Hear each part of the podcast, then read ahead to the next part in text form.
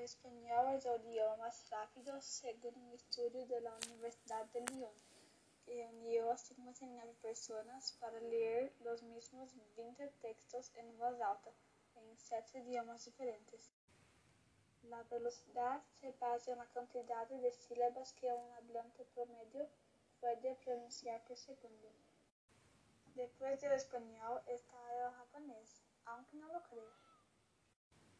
Quizás por eso los japoneses consideran que el español es el idioma más fácil de aprender.